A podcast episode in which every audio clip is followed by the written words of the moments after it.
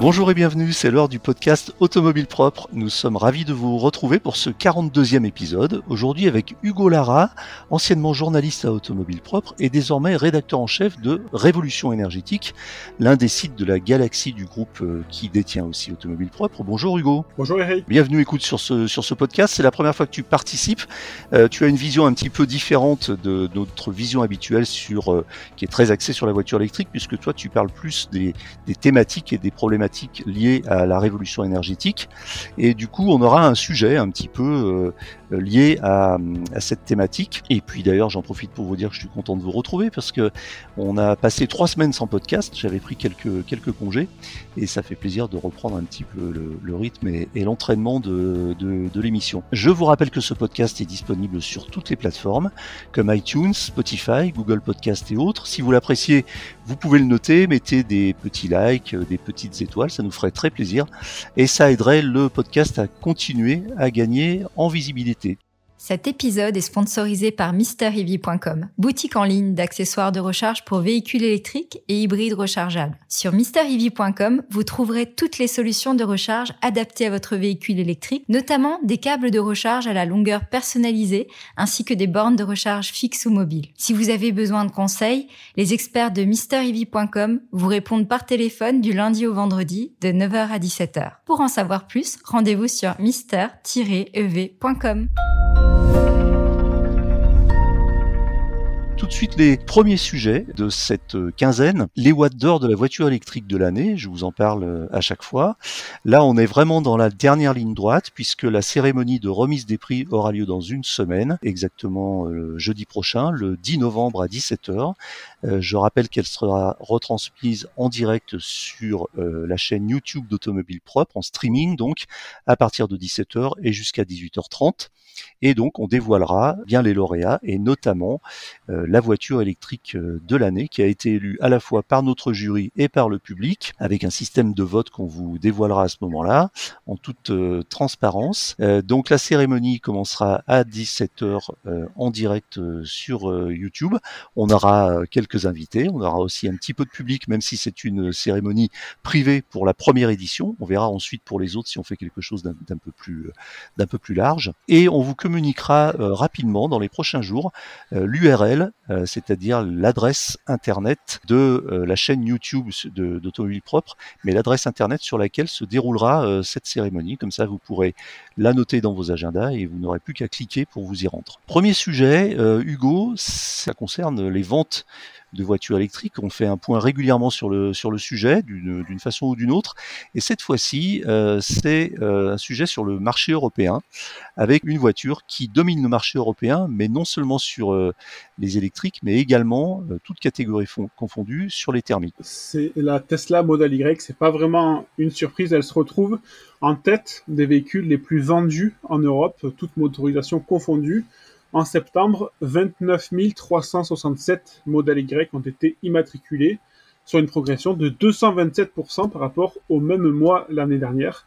Alors attention tout de même avec les chiffres, on sait que Tesla a tendance à livrer ses véhicules par vague, forcément ça fait enfler les statistiques temporairement avant de retomber plus tard.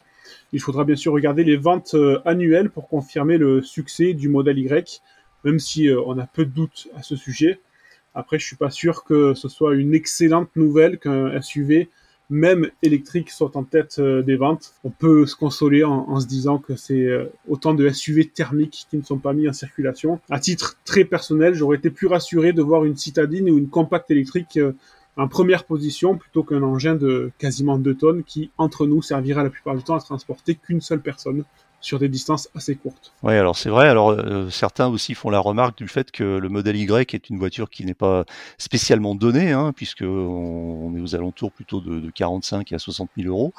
Et, euh, et, malgré tout, c'est la voiture euh, actuellement, en tout cas sur les dernières semaines qui viennent de s'écouler, la, plus vendue en Europe. Alors sur le sur la question du SUV, effectivement, il y a débat. Hein, c'est un débat qui, qui dure depuis pratiquement l'émergence vraiment de la voiture électrique depuis quelques années Le problème, c'est est-ce qu'on a réellement le choix, puisque aujourd'hui, on, on voit que sur le marché, il y a une très très forte prédominance des, des SUV. alors ça est en train d'évoluer parce que c'est des voitures maintenant euh, qui sont un petit peu euh, crossover, c'est-à-dire que on sait plus très bien dans quelle catégorie les classer. On a aussi l'exemple euh, de la, la Kia EV6, qui est une voiture qui, bon, c'est quoi? C'est une grosse berline, ça ressemble à une grosse compacte, ça peut ressembler aussi un peu à un SUV pour certains. Il y a toujours débat d'ailleurs, hein, et même des empoignades hein, sur le sur la la dénomination des, des, des, typologies de voitures. Euh, le modèle Y, pour certains, c'est pas un SUV, pour d'autres, c'est un SUV. Euh, il n'en demeure pas moins, effectivement, c'est une voiture qui est assez, euh, assez imposante, euh, même si finalement, euh, dans ses dimensions, j'ai vu ce que certains parlaient de pachyderme. Je suis pas entièrement d'accord parce que c'est quand même une voiture qui a des dimensions relativement contenues. Pour moi, un pachyderme, c'est une voiture qui rentre pas dans les places de stationnement. C'est une Audi Q7, c'est une Audi Q8, c'est un BMW X5 ou X5 ou X7, c'est euh, éventuellement un Ou les gros euh, les gros SUV euh, allemands ou Range Rover, etc.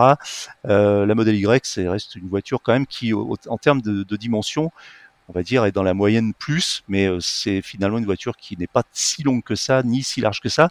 Elle est assez haute, elle en impose un peu, mais elle en impose aussi parce que je crois qu'on a une espèce d'empreinte euh, euh, cérébrale euh, psychologique, c'est-à-dire qu'on a calqué notre euh, unité de mesure sur la modèle 3, et du coup la modèle Y est une sorte de grosse modèle 3, et du coup on la trouve énorme. Mais finalement, si on la compare à d'autres voitures, elle n'est pas si, si grosse que ça. Mais effectivement, on peut, on peut regretter le fait que ce soit encore un SUV qui soit en tête des ventes, mais ça va certainement changer parce que de plus en plus de, de, d'acteurs arrivent sur le marché, et même si tous ont des SUV à leur catalogue électrique, il y a aussi des berlines qui arrivent, il y a aussi des voitures plus légères, des citadines. Donc probablement les choses vont évoluer euh, favorablement dans, dans, les, prochains, dans les prochains mois. Deuxième sujet, Toyota. Euh, qui euh, dévoile une stratégie de batterie de voitures électriques pour alimenter le, réseau. Eh bien, comme beaucoup de constructeurs de voitures électrifiées, Toyota cherche un peu à verdir son image sur la fin de vie des batteries. Aujourd'hui, il faut savoir que la quasi-totalité des batteries de voitures électrifiées, elles sont recyclées dans des usines spécialisées, c'est-à-dire qu'on les démantèle, on sépare tous les éléments et on les retransforme en des matières brutes qui peuvent ensuite servir euh, à fabriquer de nouveaux appareils. Sauf qu'il existe une autre filière qui est beaucoup plus écologique pour valoriser les vieilles batteries, c'est l'usage de seconde vie. La seconde vie, ça consiste à réutiliser une batterie telle qu'elle, sans modification, pour euh, un autre usage comme le stockage stationnaire d'électricité. Euh, même usées, les batteries, elles peuvent continuer à stocker suffisamment d'énergie pour euh, alimenter une maison ou une entreprise. Et quand on les accouple les unes aux autres, eh bien, elles peuvent aider à stabiliser le réseau, voire même à lisser la production variable des éoliennes et des panneaux solaires. Et en ce sens, Toyota vient d'annoncer la réalisation d'une première batterie stationnaire fabriquée à partir de vieilles batteries de Prius et de RAV4, entre autres modèles. Euh, la capacité du système est de 1260 kWh. Ça équivaut à peu près à 24 batteries de Renault Zoé. Et il peut délivrer 485 kW de puissance. C'est pas énorme à l'échelle du réseau électrique, mais ça peut être euh, très intéressant, par exemple, euh, si c'est associé à une station de recharge ultra rapide pour éviter les grosses sollicitations du réseau. La particularité de la batterie euh, seconde vie de Toyota, c'est qu'elle mélange différentes chimies de batteries. On retrouve notamment des accumulateurs euh, au lithium à côté d'accumulateurs euh, NIMH, et il y a même des batteries au plomb. Alors, ce n'était pas des batteries de traction, c'était des batteries 12 volts auxiliaires, parce qu'on retrouve également des batteries au plomb dans les, voitures électriques. Elles servent juste à, alimenter voilà, tous les petits appareils, le système, l'ordinateur de bord, l'ouverture des portières. Toyota euh, annonce euh, un système qui euh, permettrait de réduire, de réduire au mieux les pertes de conversion. Et vous le savez, dans une batterie stocke l'électricité sous forme de courant continu, alors que dans les maisons, l'électricité, est consommée sous forme de courant alternatif. L'opération de conversion, elle génère des pertes qui sont assez significatives selon les appareils et forcément éviter ces pertes, c'est une très bonne chose. Donc euh, c'est un système qui s'appelle le Sweep Energy Storage System, le SESS. Et euh, en fait c'est euh, c'est intéressant parce que c'est un, un mix, un espèce de mélange de de de, de, de gloubi goulba comme ça, de plein de batteries différentes qui récupèrent dans les anciennes voitures, effectivement les Rav4 et et les et les Prius, c'est-à-dire des voitures qui n'étaient à l'origine pas des voitures 100% électriques, mais des voitures hybrides, donc forcément des batteries un peu plus petites et probablement moins performante que ce qu'on connaît aujourd'hui. et puis dans un avenir plus un peu plus lointain, la BZ, BZ4X aussi qui est la première 100% électrique de Toyota qui, a, qui vient d'arriver sur le marché là. Donc ça fait un mélange. Et alors effectivement c'est amusant aussi de voir qu'on a les batteries 12 volts des de ces hybrides qui sont des toutes petites batteries et, et qui, qui étaient d'ailleurs et j'en ai fait l'expérience à une époque avec une Prius qui était d'ailleurs un peu le talon d'Achille de, la Prius puisque euh, en fait, euh, ou le tendon d'Achille plus exactement de la Prius, puisque cette petite batterie avait tendance parfois à euh, tomber en panne assez rapidement, et c'était un problème qui était connu et documenté et pris sous garantie chez Toyota, si bien que la voiture tout simplement ne, démarrait pas parce que la, batterie avait rendu l'âme un peu un peu trop vite. Mais c'est intéressant de, de, de, voir cet usage. Ils ont déjà, on sait, on sait s'ils ont déjà mis en place des stations à, à base de ces batteries ou c'est encore à l'état de, de, de projet euh, à venir? Non, c'est un prototype. C'est un prototype pour l'instant. Euh, il y a Toyota a noué un partenariat avec un, grand fournisseur d'électricité euh, japonais. Et la batterie est en fonction, mais voilà, c'est une première. Je pense qu'il y aura des enseignements qui seront tirés de l'expérience. Je suppose que ça a dû être assez compliqué à mettre en place parce que faire cohabiter des batteries de traction en 230 volts, voire en 400 volts avec des batteries au plomb de 12 volts, qui n'ont pas du tout voilà, c'est vraiment surprenant. Je pense qu'il y a dû y avoir des, ingénieurs qui ont, dû se casser la tête un peu sur ce projet. Et chercher le bon fil, euh, le, bon fil rouge, le bon fil vert pour le brancher au bon endroit. C'est ça, et surtout euh, essayer de ne pas mélanger les tensions euh, et, surtout composer avec les différents niveaux d'usure des, batteries. On avait déjà vu une expérience similaire, enfin c'est plus qu'une expérience puisque c'est une réalité. c'est Audi et Porsche aussi qui font ça et qui utilisent, qui commencent à utiliser. Alors ils ont certainement pas beaucoup de stock parce que leurs voitures électriques sont pas très pas très anciennes, mais ils commencent à utiliser les batteries recyclées de leur modèle électrique pour fournir des, stations. Euh, alors là, c'est des stations euh, mobiles pour, euh, par exemple, alimenter un événement sur un lieu. Et donc, c'est une espèce de, semi-remorque qui qui est rempli d'anciennes batteries recyclées directement et qui vont fournir de l'électricité pour alimenter un chapiteau et puis différentes infrastructures autour d'un événement. Donc euh, effectivement, c'est des, c'est des sujets intéressants. De toute façon, tout ce qui touche le recyclage, et je pense que tu connais bien le sujet, Hugo, ce sont des sujets qui sont vraiment euh, à suivre et, euh, et, sur lesquels je pense qu'on aura pas mal d'innovations dans les, dans les temps à venir. Il faut garder en tête, si je peux me permettre, que si les, si les marques communiquent énormément sur les usages de seconde vie, il faut vraiment euh, garde en tête que c'est pas l'usage euh, principal. Enfin, une vie d'une batterie, aujourd'hui, 99% euh, des batteries vont dans des, des, usines pour être complètement démantelées mmh. et recyclées. Et c'est dommage parce qu'on perd de l'énergie au passage. donc voilà, il faut vraiment que les marques se mettent à développer l'usage de seconde vie plus que à communiquer à ce sujet. Troisième sujet, alors c'est un sujet euh, témoignage euh, qu'on a eu sur euh, sur Automobile Propre ces derniers jours. c'est ces deux personnes qui ont parcouru 6000 km en trois jours en voiture électrique à travers l'Europe. Voilà, c'était en septembre, hein, en septembre 2021, Guillaume Castever et Romain Edouin qui ont parcouru 5700 5887 km en 70 heures exactement, 70 heures et 49 minutes avec une Tesla Model 3 grande autonomie. Alors sont partis du sud du Portugal et ils sont, sont rendus jusqu'au nord de la Norvège en s'appuyant euh, exclusivement sur les chargeurs, euh, sur les superchargeurs euh, Tesla. Alors, euh, certains se posent la question du sens de cette, euh, de cette petite promenade en disant que ça n'a pas de sens, que ça, c'est un petit peu idiot de, faire, de rouler pour le plaisir de rouler. Alors ça, c'est un, c'est un, un critère d'appréciation et un jugement très personnel. Je rentrerai pas dans le débat. Je pense qu'on a quand même encore le droit de se faire un petit peu plaisir et de se balader. Euh, cela étant, eux, ils n'ont pas fait ça juste pour le plaisir. Et d'ailleurs, ça a été un voyage très éprouvant. Ils le disent eux-mêmes puisqu'ils étaient deux. Ils, sont, ils se sont relayés non-stop pour euh, battre ce record. Et après l'expérience, avec du recul, ils, disent qu'ils auraient préféré, ils auraient mieux fait d'être au moins trois, voire euh, voire plus pour éviter la fatigue. Euh, mais c'est un record qui est intéressant euh, parce que en fait, il, il, vise à démontrer qu'il qu'il est aujourd'hui possible de traverser l'Europe. Alors là, c'est du sud au nord, mais ça pourrait être probablement aussi d'est en ouest, du sud au nord, avec une voiture électrique dans les mêmes temps ce qu'on aurait fait avec une voiture thermique, sans beaucoup plus de contraintes. Donc là, ils expliquent qu'en fait, ils ont, euh, ils s'arrêtaient à peu près euh, toutes les deux heures pour, pour charger, mais c'était des petites recharges entre 8 et 20 minutes, donc il roulait non-stop.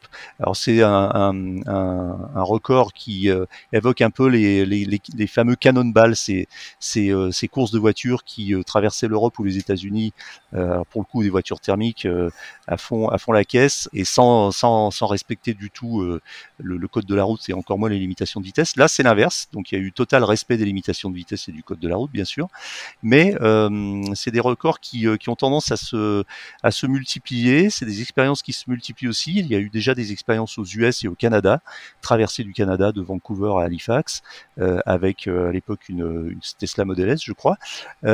Porsche avait aussi battu le record de la Tesla Model 3 justement en traversant les US de New York à Los Angeles en, euh, je crois, un petit peu moins de 25 heures, ce qui est euh, très très fort, euh, parce que là, ça a vraiment aussi consisté à rouler vraiment non-stop. Et, et, donc là, c'est quand même c'est quand même intéressant parce que ça démontre aujourd'hui qu'il est possible pratiquement de traverser, de, de, parcourir en tout cas de longues distances sans beaucoup de contraintes et dans les mêmes dans les mêmes temps que qu'avec un thermique avec une électrique. Alors l'expérience a été menée avec une Tesla qui s'est effectivement reposée exclusivement euh, sur le réseau de superchargeurs Tesla. Donc effectivement c'est encore plus facile.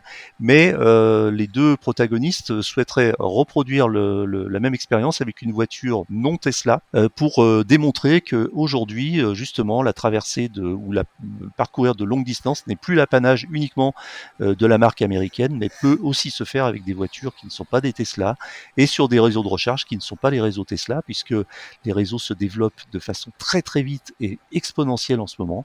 Et entre les euh, Unity, Fastnet, Total Energy, plus les réseaux euh, qui se développent dans chaque pays, plus les Electra, etc., on arrive maintenant à avoir un, un maillage et une densité de réseau qui permet pratiquement de rouler euh, tranquille et de ne jamais avoir à parcourir plus de 200 à 300 km sans, tomber sur une station de recharge rapide. Donc, euh, donc euh, bah, ça sera intéressant de voir si ils reproduisent cette expérience avec une voiture qui ne sera pas une Tesla et en combien de temps ils le feront? Parce que la, la notion de temps, elle peut paraître un petit peu futile comme ça, mais c'est très important puisque c'est vraiment un marqueur qui permet de réaliser euh, à quel point aujourd'hui on peut rouler euh, facilement sans perdre de temps avec une, avec une voiture électrique. Donc, euh, à suivre. Hugo, ça t'inspire des, commentaires, cette, cette expérience? Oui, ça me rappelle un petit peu les, les voyages que je faisais euh, du coup pour automobile propre, euh, les tests jusqu'à la panne, les tests sur autoroute de véhicules électriques à une époque où, ils n'étaient pas trop optimisés pour l'autoroute. Aujourd'hui, ça a complètement changé. Hmm. D'ailleurs, c'est fou de voir la vitesse à laquelle ça a évolué en, en une dizaine d'années, même pas. On est passé de, de, véhicules à très faible autonomie, très faible performance de recharge qui vraiment, euh, quand ils s'aventuraient sur l'autoroute, c'était euh, une, expédition hein, carrément. Euh, donc c'était des véhicules qui étaient surtout réservés à la ville. À aujourd'hui, eh bien des, modèles 100% électriques sont tout à fait capables de boucler des Marseille-Paris avec peu d'étapes de, recharge, des étapes de recharge courtes. donc ouais, c'est vraiment surprenant et, le road trip électrique aujourd'hui n'est plus vraiment quelque chose de, qui relève de l'aventure, ça devient presque banal. On est passé aussi du, tu parles des voitures, mais aussi des infrastructures. On est passé du désert à, un maillage euh, très très dense euh, et partout. Euh, petite petite remarque justement sur les road trips. J'ai vu aussi que récemment un, un, un, journaliste avait fait un road trip sur la route 66 aux États-Unis en traversant de Chicago à Los Angeles avec une Ford Mustang électrique. J'ai pas lu le reportage dans le détail parce que c'est un reportage sur une revue qui est qui est en accès payant et j'ai pas pas d'abonnement. Mais en tout cas c'est pareil, ça a bien fonctionné, ça s'est passé assez rapidement et je fais une petite digression sur mon expérience personnelle, puisque là, je parlais tout à l'heure de, de congé. en fait, j'étais aux US et j'ai fait euh, la traversée des US euh, par la route 66. Euh, je ne l'ai pas fait en voiture électrique. J'avais envie de le faire en Tesla, mais au moment où j'ai réservé chez Hertz, il n'y avait pas de Tesla disponible. de plus, les tarifs étaient assez élevés par rapport à une voiture thermique. quoi qu'il en soit, j'ai constaté un truc quand même qui m'a surpris, c'est que sur, toute, sur toute la traversée, j'ai fait 4300 km. Je n'ai pratiquement vu, et là j'ai été déçu par contre, j'ai pratiquement vu aucune voiture électrique jusqu'à la Californie. Et en une journée en Californie, j'ai vu plus de voitures électriques et plus de stations de recharge que je n'en avais vu pendant 15 jours pendant toute la traversée. Donc c'est assez symptomatique encore du fait que les US sont s'orientent résolument vers l'électrification, mais qu'il y a un gap énorme entre les États et notamment entre la Californie et le reste de l'Amérique. Alors effectivement, sur les grandes villes de l'Est, Chicago, j'avais vu aussi à New York, on commence à avoir pas mal de voitures électriques. Les stations de recharge, j'en ai pas vu. La première, ma, première station Electrify America, je l'ai vue euh, en arrivant en Californie. Euh, et par contre, dans la traversée, même dans des tout petits bleds qui longent la 66, je tombais régulièrement sur des sur des petits superchargeurs Tesla de 4 à 6 4 euh, à 8 stèles qui étaient souvent euh, euh, assez assez occupés et donc c'était assez drôle parce que je ne voyais pratiquement pas de Tesla sur la route, je voyais que des SUV et des pick-up et puis dans les stations Tesla comme une espèce de refuge comme ça on voyait un peu toutes les toutes les Tesla du village ou de l'État qui étaient en train de charger là. Donc c'était c'est assez amusant, c'est c'est assez atypique. Mais, mais effectivement, pour faire finir cette digression, j'ai été à la fois surpris, à la fois presque un peu déçu. Je pensais que même dans l'Amérique entre guillemets euh, du Middle West, l'Amérique profonde, on était déjà un petit peu plus avancé en matière d'électrification. Pour l'instant, c'est vraiment pas le cas. On voit une Tesla de temps en temps et c'est à peu près tout. Tu as une idée de, des raisons de cette différence-là? Est-ce que c'est un problème d'infrastructure ou de mentalité? Je pense que c'est une question alors oui, il y, a un peu, il y a un peu de tout ça, question de mentalité, mm. question d'aide, une question aussi du fait que le, la Californie a toujours été en, en, avance sur toutes les, on dirait, je dirais les avancées sociétales, euh, et puis euh, probablement en Californie niveau de vie un petit peu plus élevé, un climat plus clément. Euh, la Californie c'est quand même la patrie de la Silicon Valley, donc une appétence pour les, pour l'innovation et la technologie. C'est la patrie de Tesla à l'origine, même si le siège de Tesla maintenant a déménagé au Texas, mais donc tout ça fait que on a certainement euh, euh, un État qui est euh, plus proche de ce que peut être l'Europe en termes de réglementation. D'ailleurs, la Californie a voté récemment l'interdiction des voitures thermiques en 2035, comme l'Europe.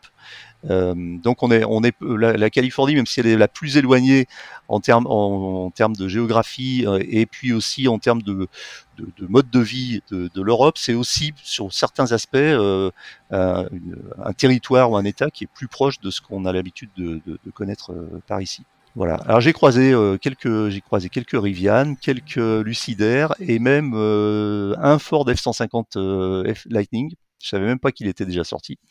Et mais bon, par contre des Ford F150 V8, je peux te dire que j'en ai vu un paquet parce qu'on voit que c'est encore la voiture la plus vendue là-bas. C'est impressionnant. Bref, fin de la parenthèse sur cette petite euh, expérience personnelle. Et ce qui va nous amener euh, au sujet suivant, c'est euh, ce garage Opel qui offre une formation sur les véhicules électriques. Alors, c'est un un cas un petit peu isolé. Je voulais juste faire 30 secondes dessus et parce que c'est un petit peu mon, dada en ce moment. Vous l'avez peut-être un peu remarqué. c'est un garage Opel en Vendée à Montaigu en Vendée qui euh, a euh, proposé à son personnel une formation extérieure euh, de 4 heures sur les, sur les voitures électriques avec différents, différents sujets sur le pilotage des recharges, qu'est-ce que le V2G, le Vehicle to Grid, l'utilisation des batteries en seconde vie, donc effectivement le recyclage dont on parlait tout à l'heure, le report modal des nouvelles générations sur la mobilité douce, les informations au sujet même du compteur Linky, la différence, alors la base entre kilo et kilowattheures, la vie des batteries, et puis euh, le développement des réseaux de recharge et la composition d'une chaîne de traction complète, euh, donc d'une voiture électrique. Donc tout ça, euh, des sujets qui ont été abordés pour sensibiliser le, personnel de cette concession à l'électrification et, et, donc à la, voiture électrique. pourquoi j'en parle encore une fois et je pense que ce ne sera pas la dernière fois parce que je pense que euh, la voiture électrique a besoin encore d'acculturation, euh, d'éducation et de, et de formation, et que bah, les futurs électromobilistes euh, ont peut-être besoin d'être un petit peu accompagnés dans leur dans leur démarche. C'est pas très compliqué, mais c'est bien d'avoir bien d'avoir les bases. Et je pense que c'est le rôle effectivement des, des, concessionnaires, c'est le rôle des des, des réseaux de, de, de des marques automobiles de, former d'abord leur personnel et ensuite euh, que ce personnel soit apte à, aider et accompagner euh, les, les, futurs clients. Et puis ça permet aussi bien de, de, de, mieux connaître le sujet et donc d'éviter de tomber parfois dans les, dans les, les clichés ou les lieux communs qui sont régulièrement répandus par les, les anti-VE, je les appelle comme ça. Voilà.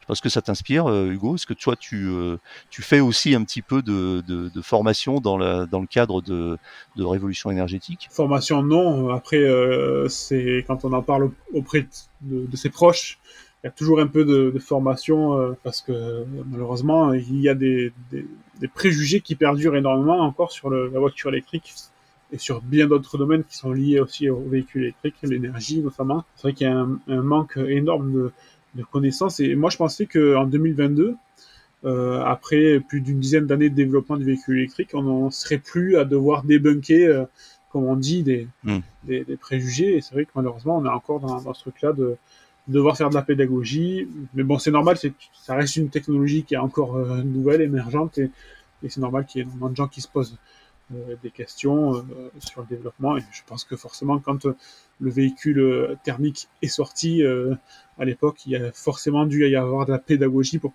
savoir comment ça fonctionne.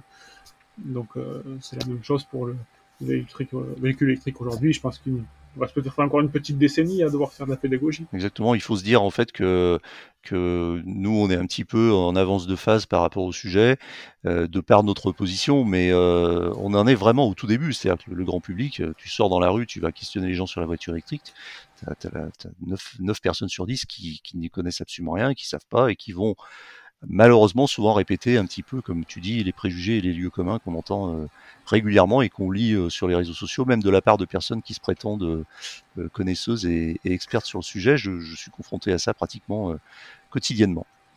Dernier sujet, c'est le sujet de, la question du jour. C'est une question un peu technique. Et là, je vais te donner la parole, Hugo. C'est une question sur la recharge des voitures électriques qui a été plus carbonée cet été en France. Alors, de quoi il retourne exactement? Eh bien, si vous avez branché votre véhicule électrique sur le réseau cet été, il faut savoir que le bilan carbone de la recharge, elle a été beaucoup plus élevé que d'habitude. Euh, la raison, elle est simple, c'est parce qu'en juillet et en août 2022, les centrales à gaz françaises ont produit deux fois plus d'électricité qu'à la même période l'année dernière. C'est RTE, le gestionnaire du réseau public, qui le dit. Vous le savez sûrement, les centrales nucléaires françaises, elles ont été très peu disponibles cet été. Plus de 50% du parc nucléaire était à l'arrêt pour maintenance, principalement en raison du, célèbre phénomène de corrosion sous contrainte. Et pour compenser, eh bien la France, elle a dû non seulement faire tourner davantage ses centrales à gaz, mais également importer de l'électricité des pays voisins. Et on sait que les pays voisins produisent de l'électricité de façon beaucoup plus carbonée que nous en France. Pour vous faire une idée, le plein d'une Peugeot i208 avec de l'électricité 100% nucléaire, c'est environ 200 grammes d'équivalent CO2 rejeté dans l'atmosphère. Le même plein avec des centrales au gaz, c'est plus de 24 kg. Alors attention, je vois tout de suite venir les distracteurs. Même rechargé à 100% avec des centrales au gaz, ce qui, je, le rappelle, n'est pas du tout le cas en France, eh bien une voiture électrique reste beaucoup moins émettrice euh, de dioxyde de carbone et d'autres gaz à effet de serre qu'une voiture essence ou diesel. On est sur environ 70 grammes de CO2 au kilomètre contre une centaine de grammes de CO2 euh, au kilomètre pour une voiture thermique équivalente. Il faut aussi remarquer que la situation du réseau électrique français est exceptionnelle avec les difficultés du parc nucléaire. Les centrales à gaz continuent de tourner à plein régime et elles le resteront certainement le temps que tous les réacteurs nucléaires euh, soient remis en service. Après, la meilleure euh, solution pour recharger une voiture électrique avec une électricité qui est bas carbone et pas chère à la fois, eh bien, ça reste d'installer des panneaux solaires chez soi, si vous le pouvez évidemment. Avec des panneaux solaires, on peut euh, être en autonomie complète avec une voiture électrique. Enfin, tu vas me dire, ça va dépendre de la surface, mais exactement.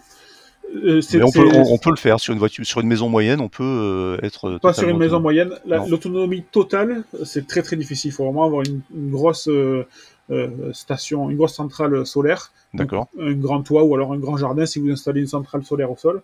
Et surtout, il faut arriver à recharger votre véhicule électrique au moment où votre centrale solaire produit le plus. Et en général, ça c'est autour de midi. Donc, donc soit vous revendez le surplus d'électricité solaire, et au final ça compense ce que vous injectez sur le réseau, ça compense ce que vous soutirez. soit vous avez des batteries, soit vous, arrivez parfaitement à gérer la, recharge à midi. De hmm. nombreuses euh, personne n'arrive à le faire et je vous invite d'ailleurs à lire leurs témoignages sur révolutionénergétique.com. C'est là qu'intervient le, par exemple le, le, vehicle to grid, c'est-à-dire peut-être la possibilité pour une voiture qui a été chargée de redistribuer un petit peu de courant sur le réseau quand elle n'en a pas besoin. Alors le véhicule to grid, c'est encore euh, quelque chose qui est euh, très à l'état de, prototype et même d'étude. Il y a très peu de véhicules aujourd'hui qui le font, mais il, ne suffit pas seulement que le véhicule soit capable de le faire, il faut aussi que euh, une, borne qui soit capable de le faire et aussi un réseau qui soit capable de, l'encaisser avec un gestionnaire qui prend en compte cette capacité de stockage-là. Et aujourd'hui, en France, on en est encore très loin, comme dans plein d'autres pays. Euh, il y a seulement des, des, petites îles très isolées en Europe qui sont euh, qui utilisent le véhicule tout grid à un niveau un peu plus évolué parce qu'il y a des expérimentations particulières qui ont été menées là-bas avec des partenariats entre constructeurs automobiles et gestionnaires de réseaux électriques. En Grèce, non? Euh, euh, alors là, j'ai plutôt en tête une île portugaise, si je ne me trompe pas, c'est l'île de Porto Santo, toute petite île dans l'océan Atlantique, hmm. et où c'est Renault qui est partenaire. Euh, et du coup, bien sûr, le véhicule to grid, c'est quelque chose qui, est, qui a énormément d'avenir, puisque l'objectif, c'est de pouvoir euh, absorber justement la production variable du solaire, mais aussi de l'éolien, pour pouvoir la réinjecter au moment où on en a le plus besoin, euh, ce qui correspond au pic de consommation le soir, 19h, 19h30, et le matin, généralement entre 9h et midi. Oui, d'ailleurs, euh, on a une entreprise française, une start-up euh, que j'avais interviewée dans le cadre du podcast qui s'appelle Drive, euh, mm. qui est une filiale d'EDF et qui est spécialisée dans le, dans le déploiement du vehicle to grid. Et pour la petite histoire, et je le salue au passage, Eric Mevelec, le, patron de cette entreprise, fait partie du jury des Watts d'Or. Donc on aura l'occasion de le voir la, la, semaine prochaine lors de la, lors de la remise des prix. Très bien, Hugo. Bah, écoute, euh, merci pour toutes ces indications. C'est très très intéressant. Euh, c'est terminé pour aujourd'hui, mais l'actualité de la voiture électrique ne s'arrête jamais. Retrouvez-la heure par heure sur automobilepropre.com. Pensez bien à vous abonner via votre plateforme préférée afin de ne rater aucun épisode. Et n'oubliez pas de noter le podcast sur les plateformes, c'est le meilleur moyen de nous soutenir. N'hésitez pas également à nous faire vos retours, remarques et suggestions à l'adresse podcast.automobilepropre.com. C'est la première fois que j'arrive à le dire sans bafouiller. Quant à nous, nous, nous vous disons à la semaine prochaine pour un nouveau numéro de Automobile Propre, le podcast. Salut